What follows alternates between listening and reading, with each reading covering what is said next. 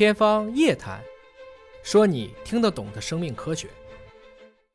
天方夜谭，说你听得懂的生命科学。各位好，我是向飞，为您请到的是华大基因的 CEO 尹烨老师。尹老师好，向伟同学好。尹烨老师在家做不做饭，洗不洗菜啊？这两个事儿一般只干一样。洗菜，我们的目的是为了洗干净，尤其是东北人愿意吃拌凉菜，对吧？那肯定是用生的东西来拌啊。但是如果这个菌是在清洗过程当中无法洗掉的，或者是表面不管怎么洗，洗的不管有多干净，它都已经侵入到这个这个植物的内部里边了。遇到这样的问题怎么办？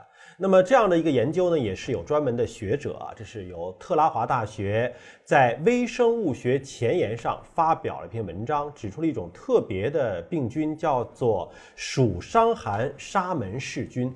这种菌好像本身对人类影响就是很大的一种病菌，它会造成腹泻啊。我们在不光是蔬菜，很多海鲜当中都是有这种沙门氏菌。而这种细菌呢，它已经进化到了欺骗植物的程度。呃，因为我们知道植物的叶片上有一种气孔啊，它能够欺骗植物，让这个气孔不关闭。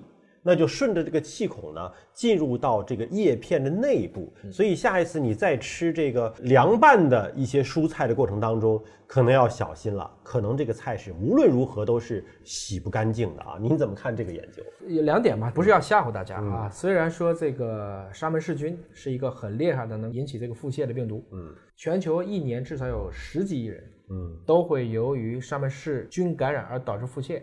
也能引起上百万人的死亡，很常见这个疾病。但是你从一个更大的概率上讲，它其实是一个肠道没法平衡的一个结果。嗯，鼠伤寒沙门氏菌呢是非常常见的一种沙门氏菌。嗯，就是因为这个菌跟人类之间其实本身也是一种相互之间配合的关系，相互依存很多年了。我们倒不能说依它，但它又靠我们而它依我们，它依我们。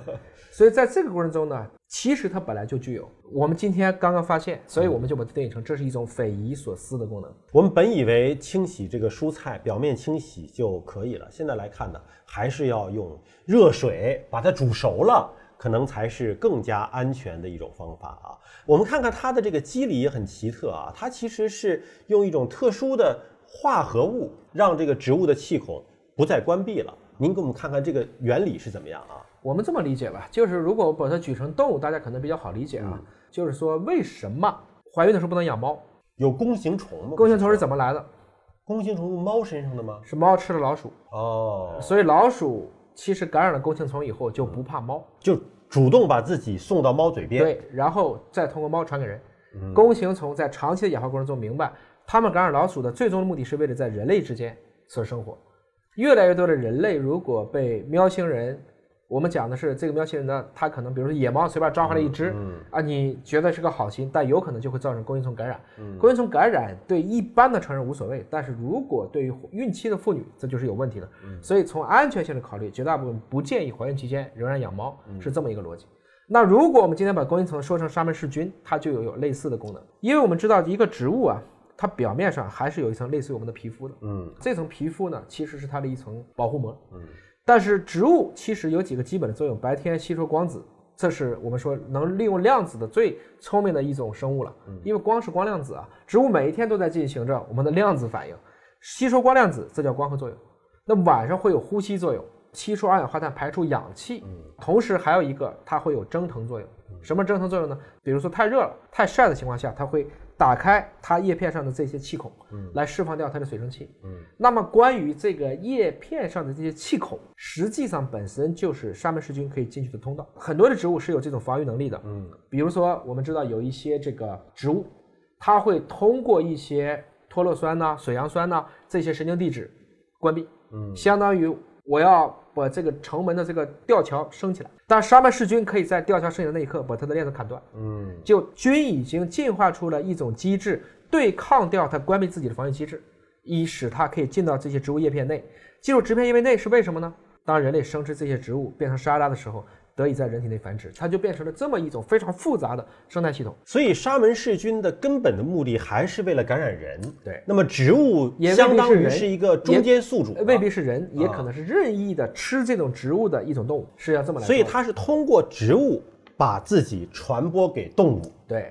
那就植物成了中就是间宿主。科学家以前理解我们这种宿主和病原的相互作用，嗯，一般在细菌上不会这么强大，而这次是实证，就证明了这个沙门氏菌会生出另外一种化学物质，对抗掉植物本身要关闭气孔的这个物质。嗯，虽然它这个比正常的对照组还会大一些，但是已经远远比不干预的要夸张很多。也就是沙门氏菌如果再演化演化，甚至可以让这个植物完全不具备关闭气孔的能力。嗯，这样的话就可以使它进入到这个植物的表皮内，变得畅通无阻了。我们今天只是因为有科学家们做了这样的研究，发现了这样的一个现象，但我相信沙门氏菌并不是今天才学会这个功能的，是的它早就可以这样做了。对那么还是奉劝大家呢，吃生的蔬菜还是要尽量的少，煮熟了吃会更加的卫生和安全。我换一个角度去理解这个问题啊，就是说，我们都知道喜欢生食沙拉的这些种族，嗯，它胃肠道的这些多样性也高，嗯所以在我理解呢，是在于如果你从小有生吃植物的习惯，嗯，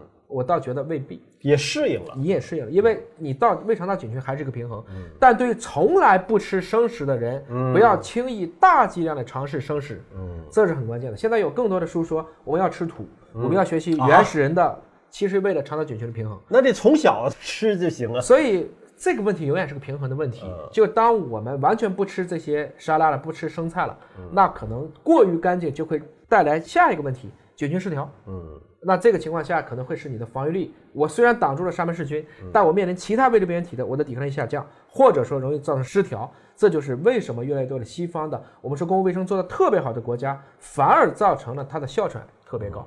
这些问题大家可以做一个 balance。还是一个适应和平衡的关系对啊。而生物的奇妙可能远远超出了你归根结底，当你还把我们和微生物的关系理解成敌友，就说明你还没有学透。嗯，一定变成我们相互谈判、相互依存，作为一个共生，这可能才刚刚入了我人类和微生物的相处之道的门槛儿啊。好，感谢您关注今天的节目，下期节目时间我们再会。